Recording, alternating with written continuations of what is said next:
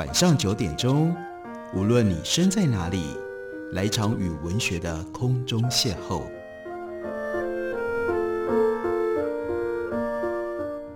杨照谈书，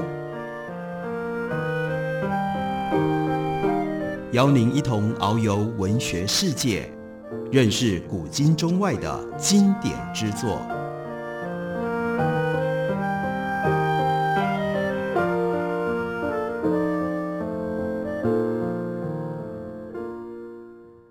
各位听众朋友，大家好，欢迎收听杨照谈书。本节目以台北广播电台 FM 九三点一，每个星期一到星期五晚上九点为大家播出。我是杨照，在今天的节目当中要为大家介绍的，这是二零零八年诺贝尔经济学奖得主，同时也是《纽约时报》当红最受欢迎其中的一位专栏作家 Paul Krugman。他把他过去多年来在《纽约时报》写的部分的文章结集成了这样的一本书。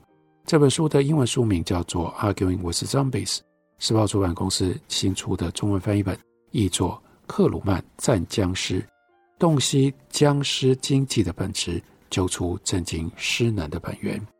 这本书因为是专栏的文集，所以它处理的题材非常的广泛，非常零碎，不会有一些跟我们当下现在流行的经济或者是金融的现象有非常密切的关系。例如说，书里面收录了一篇二零一八年七月三十一号 Paul Krugman 所写的文章，谈的是什么呢？谈的是加密货币。在今年二零二一年，加密货币从比特币以及很多其他的加密货币，在全球的金融市场上面变成了大热门，包括比特币的戏剧性的涨跌，这都使得许多人对于加密货币一方面非常的好奇。另外一方面，大概也非常的困惑，而 Paul Krugman 他是向来表白的非常非常清楚，他怀疑或者是他不信任加密货币，所以这篇文章开天窗说亮话，一开始就说我要解释我为什么是一个加密货币的怀疑者，归结的原因有两个，第一个我们比较容易了解，那就是交易成本的问题，第二个他用上了一个。比较特别的字叫做 “tattering”，“lack of tattering” 缺乏细算。OK，这到底指的是什么？他跟我们解释，他说，如果你纵观整个货币史，长期而言有一个明显的方向，那就是降低做生意的摩擦和处理这些摩擦所需要的真实资源量。最早大家用金币跟银币，那它们质量重，而且需要严密的安全保护，并且在制造的时候会消耗。很多的资源，接下来呢，就变成了用部分准备金担保的纸币。它们受欢迎是因为比装在袋子里的钱币容易处理，它们也减少需要的实质贵金属，如 Adam Smith 曾经说过的，他们提供了某一种空中的马车铁道，释放了资源可以用在别的地方。那不过即使如此，这个系统仍然需要大量的商品货币，可是中央银行制。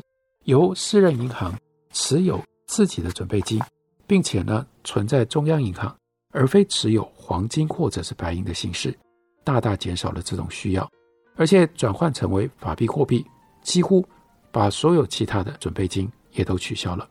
在此同时呢，人们逐渐从现金交易转向其他的支付，先是在美国曾经有一段时间非常流行，那是支票支付，接下来。是信用卡、签账卡，还有更有晚近就有了各种不同的数位方法。在这样一个历史的背景底下，Paul Krugman 提出了这个质疑。说老实话，这也是我的立场。所以为什么特别介绍这篇文章给大家？那就是为什么会有对于加密货币的狂热？因为加密货币跟长期趋势的走向是相反的，舍弃近乎无摩擦的。现在已经非常成熟的这些数位交易，做生意的成本增加了，因为你要移转一个比特币或者其他加密货币单位，你就需要提供全部过去的交易史。我们不要用点击一下滑鼠就能够创造的钱，我们反而想要必须挖矿。比特币刚开始的时候，就是在这个虚拟的空间上面挖矿嘛，你要先去挖矿，你才能够得到钱。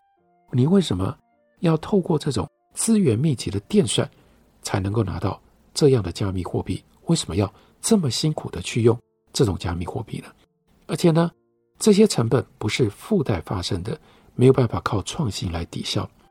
在高昂的成本使得创造新的比特币单位，或者是转移旧单位变得非常的昂贵。对一套要在分散式系统当中创造信心的计划是不可或缺的。纸币行得通，是因为人们知道发行他们的银行，而这些银行有维持信誉的诱因。政府虽然我们会看到有时候他们滥用创造法定货币的特权，但大部分的政府跟央行会执行控管，同样因为他们关心自己的信誉。但是呢，你却必须要。应该要相信比特币是真的，而不必知道，也无从知道是谁发行了。所以你等于需要用数位版的咬金币法来确定这个加密货币到底是不是真的，而制造某种方法来满足这种检验的成本，高到必须要高到足以避免诈骗。换句话说，加密货币热爱者实际上是在赞颂使用最尖端的科技，来让整个货币系统。倒退三百年，所以破库罗门就问说：“为什么要做这种事？它能解决什么问题？”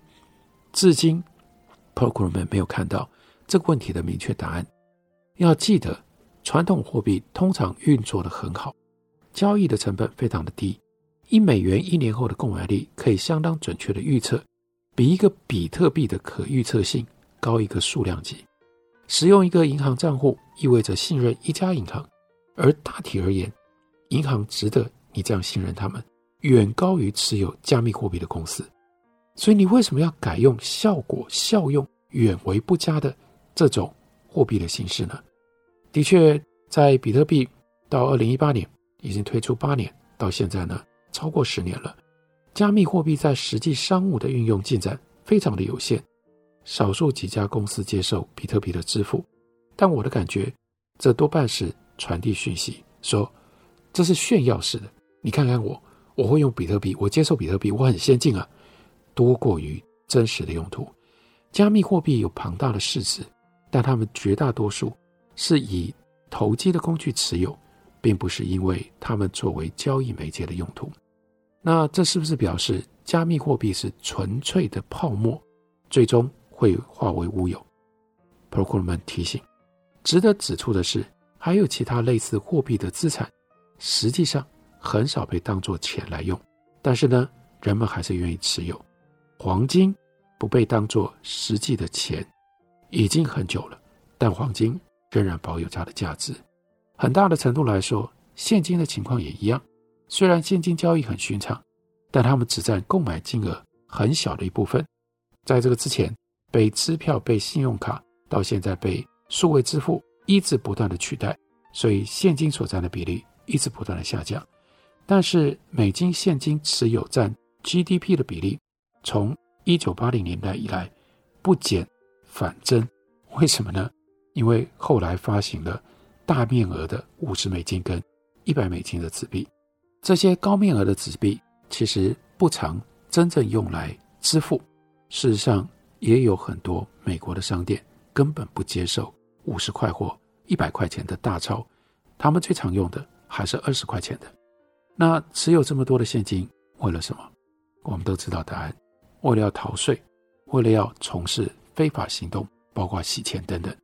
而且现在大部分持有是在美国以外的地方。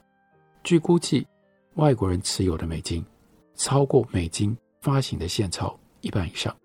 显然，加密货币是在禁足一部分这类的生意。很少有人使用比特币来支付账单。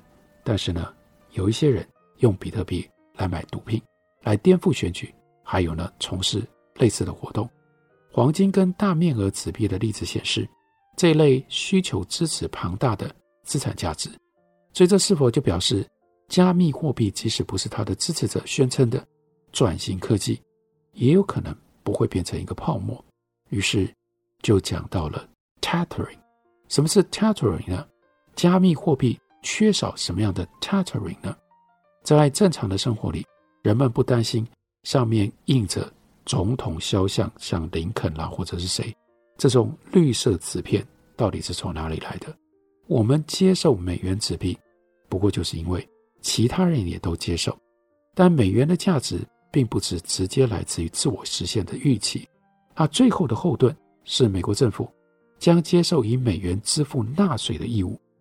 你可以用美金去偿还政府要跟你要的债务，它能够执行这个义务，因为呢，它就是政府。也可以这么说，法币有它根本的价值，因为握有国家公权力的人说他们有，而这个表示他们的价值。不是人们丧失信心的时候会破灭的泡沫，而那些囤积在毒枭藏身处的百元美钞的价值，是跟美国国内比较小面额纸币的价值叫做 tethering 细算在一起的。就某个程度来说，黄金的情况也很类似啊。大多数的黄金只是存放着，它有价值是因为人们相信它有价值，但黄金确实有真实世界的用途，可以用来。打造首饰也可以用来填补牙齿，所以对于真正的经济提供了一种薄弱，但是是真实的 tethering。对照底下，加密货币没有这种后盾，跟现实没有 tethering，它们的价值完全取决于自我实现的预期，这就表示全面崩盘是真实的可能性。如果投机者集体同时产生怀疑，突然害怕比特币变得一文不值，当下立刻。比特币将变得一文不值，这种事情会发生吗？Paul Krugman 的判断是，我想会发生的可能性较大。部分原因是加密货币的救世主式理论和较世俗的真实可能性之间的落差。换句话说，比特币维持主要用于黑市交易和逃税，有可能达成均衡的状态，但这种均衡如果存在的话，会很难轻易的达成。一旦区块链的未来无疾而终，失望可能让一切崩塌。所有对比特币或者是相关加密货币有兴趣的，或者是想要进入去投资，还是你已经现在在玩加密货币的人，我都建议还是听一下 p o k e m o n 作为一个加密货币怀疑者，他给我们的他的看法，他的解释。我们休息一会儿，回来继续聊。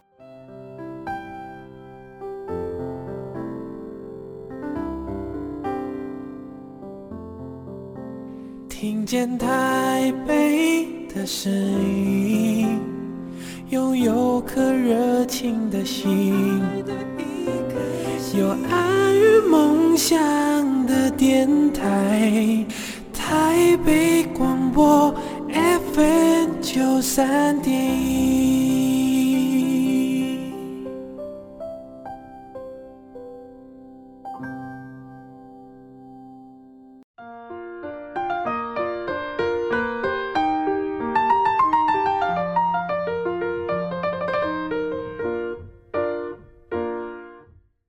谢您继续收听《杨照谈书》。本节目于台北广播电台 FM 九三点一，每个星期一到星期五晚上九点为大家播出到九点半。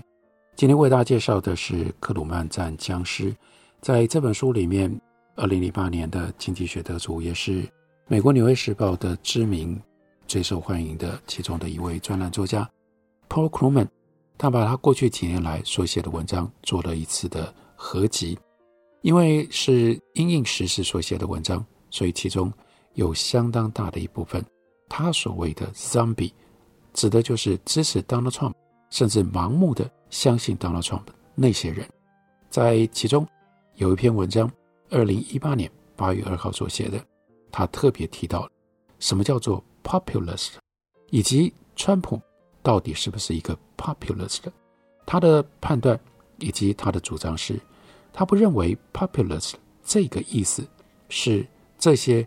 媒体上面称川普为 populist populist 所想的，川普的确偶尔会假装他是一个捍卫一般劳工阶级美国人的利益、对抗精英的人，这是 Donald Trump 他经常拿出来的诉求。而且呢，他拥抱白人国家主义，为和他一样有种族歧视但无法公开表达这种偏见的一般人、一般美国人发声，是有他的盘算的。不过，到二零一八年，这个时候，Donald Trump 上任已经有一年多的时间，所以 Paul Krugman 认为，我们就有足够的时间从他做了什么，而不是他说什么来进行评断。他的政府一直在一方面无情的反劳工，说川普他是一个 populist，就像说他是一个虔诚的信徒一样，也就是他完全不是。先从税务政策谈起，Donald Trump 在这方面主要的立法的成就是一套主要由大企业获利的减税，大企业缴纳的税大幅的减少，对于提高薪资却毫无作为。这一套税务计划对一般美国人的好处如此之少，所以呢，共和党人要选举的时候也不会拿来当做号召。可是 Donald Trump 他的政府提出了利用行政命令，要再为富人额外减一千亿美元的税。在医疗保险政策方面，试图废除所谓叫做奥巴马式的健保，进而使得劳工家庭遭受了重大打击。在这个尝试失败了之后的 Donald Trump，转而采取破坏的作为。如果他得逞了的话，可能使得医疗保险费用上涨将近百分之二十，而保费增加的负担无可避免都落在所得略微超过符合补贴资格的家庭。换句话说，就是比较稍微高所得一点的劳工阶级。另外，Donald Trump 他的劳工政策在这方面，他要取消保护劳工免于剥削、伤害跟其他保护的法规。那应该要看到，例如说，Donald Trump 他任用的人士在影响劳工的政策上，Donald Trump 呢组成了一个亲信团队，几乎每一个重要的职务都授予 lobbyist 这些游说者。或者是跟产业有紧密财务关系的人，劳工利益完全没有代表人。他激进的反劳工观点最为人知的其中的一个例子，因为当时刚发生不久，那就是 Sea World 海洋世界一只圈养的杀人鲸杀死了一名员工之后，Donald Trump 却主张雇主不需要负任何的法律责任，因为受害者接受这个工作的时候就应该要知道。有这样的一个风险，那为什么自称美国劳工捍卫者的 Donald Trump，他所做的都伤害送他进入白宫的那些人？Paul Krugman 只能两手一摊说：“我不知道答案，但我确实认为主流的解释，也就是 Donald Trump 既懒惰又对政策细节极度无知，不经意地被共和党正统派给俘虏了，这是低估了这个总统，并且让他看起来。”似乎比真实的他还要更善良。观察 Donald Trump 的行为的时候，很难不得到他很清楚他正在惩罚自己的基本支持者的印象。但他是一个喜欢羞辱别人的人，不管是用露骨或者是淫秽的方式。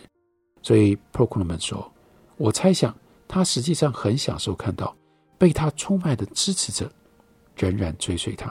事实上，Donald Trump 他有时候。”公然表达出对他的劳工阶级基本支持者的轻蔑，例如说，他夸称他可以在纽约第五大道枪杀人，而不会失去任何的选民。他要把他的选民看得多笨，他才敢讲这样的话。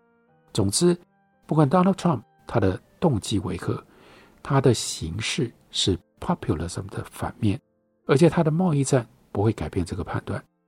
虽然 Donald Trump 他不是一个 populist。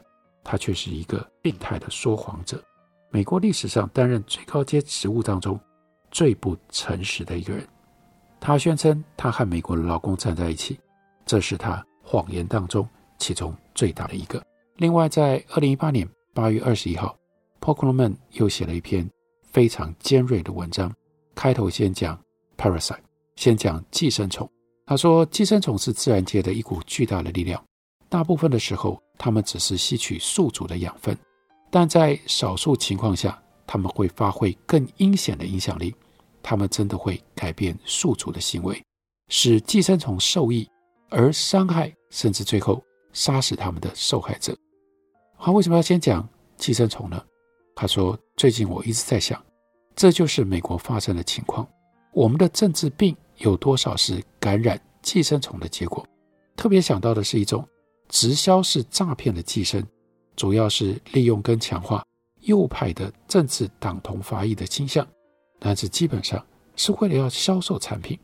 你听了，你可能觉得这到底在讲什么？他就说：“请先忍耐一下，我不是第一个提出这样看法的人。顶尖的现代保守主义历史学家 Pearlstein，他在二零一二年也提过类似的观点。所以要讲的到底是什么呢？他说：“当我尝试了解政治行为的时候，我跟许多其他人一样，往往发现自己会想起 Michael Olson 他的经典著作。这本书真的非常经典。如果没有听过或者是没有读过的读者，我都会建议你看看能不能找到这本书，稍微了解一下。那就是《The Logic of Collective Action》集体行动的逻辑。Olson 在这本书里。”简单但是深刻的洞视是，代表一个团体的政治行动，从该团体成员的观点是一种公共财。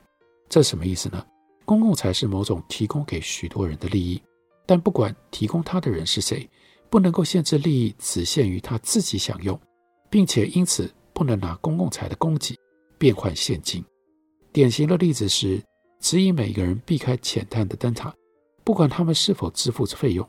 控制疾病的公共卫生措施也属于同一类，其结果是一种从社会的观点值得提供的公共财，并不保证它真的会被提供，它必须让一些个人有利可图。正如欧森指出的，这也适用于政治行动。只因为一个政治候选人的胜利对于农民好，不代表农民会给他钱。每个农民将必须有免费享受。其他人贡献的诱因，所以政治行动通常会由直接受益的个人或有组织的小团体来进行。如果不是这样，他们就是本身能够带来利益，而且可以被用于政治行动的其他活动的副产品，像是商业工会或者是劳工工会的会员资格。但有钱人不是会捐钱来支持他们的阶级利益吗？事实上，我们看到政治当中的许多金钱。最后花在捐献者自己的个人利益上，因此有许多政治行动是由尝试塑造自利政策的人所推动的。那我们目前的政治风景线就出现了另外一个重要的因素，那就是利用政治行动作为一种行销的计谋，让人可以卖跟政治毫无关系的东西来赚一点钱。所以他前面提到了 p e l s h t i n。因为 p e l s h t i n 呢，他描述形容右派网站到底都在讲什么样的东西？右派网站就在告诉读者们：“我准备要告诉你一件事，但你必须要答应，不能告诉别人。你必须要了解，如果那些精英知道我即将告诉你这件事，他们会对我很生气。所以我们必须要很小心。你知道，虽然大多数人都在注意股市，但是银行、经纪商还有大型机构都把钱放在别的地方，放在我称作。”藏钱山的地方，你只需要内部人的密码，我会告诉你，你每个月就可以多赚六千美金。而一些右派最有影响力的声音，不只是卖广告空间给蛇油经纪商，他们自己已经直接加入了这种带有诈骗性质的事业。为什么行销诈骗会跟政治极端主义扯上关系？这就叫做 affinity fraud，熟人诈骗。一旦你建立了能够吸引愤怒年长白人男性的角色，你就能够推销宣称能够保护他们的男性气概、保护他们的腰围，还保护他们财富的东西。更进一步，Proquelman 在这上面，他真的就是没有保留。他说，从更高的层次上，Fox News 福斯新闻台不就是这么一回事吗？如果我们把它想成是一家企业。而不是一个意识形态组织，那么它提供廉价的节目，因为里面没有什么太多的报道，来迎合喜欢坐在沙发对电视抱怨的愤怒年长白人男性，并且利用他的收视率来协助广告主销售减肥计划。通常我们认为个人的观点跟利益是驱动政治的力量，包括越来越支配美国的丑陋的政治计划。要是我们真的谈到这种两极化的商业利用，我们往往也只看待它是养活某一种根本力量的表面现象。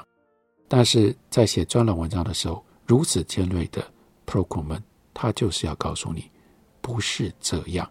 这个世界媒体的问题不仅限于在美国，在台湾也是一样，那就是媒体塑造的立场，把你因为这个意识形态的立场跟这个媒体绑在一起。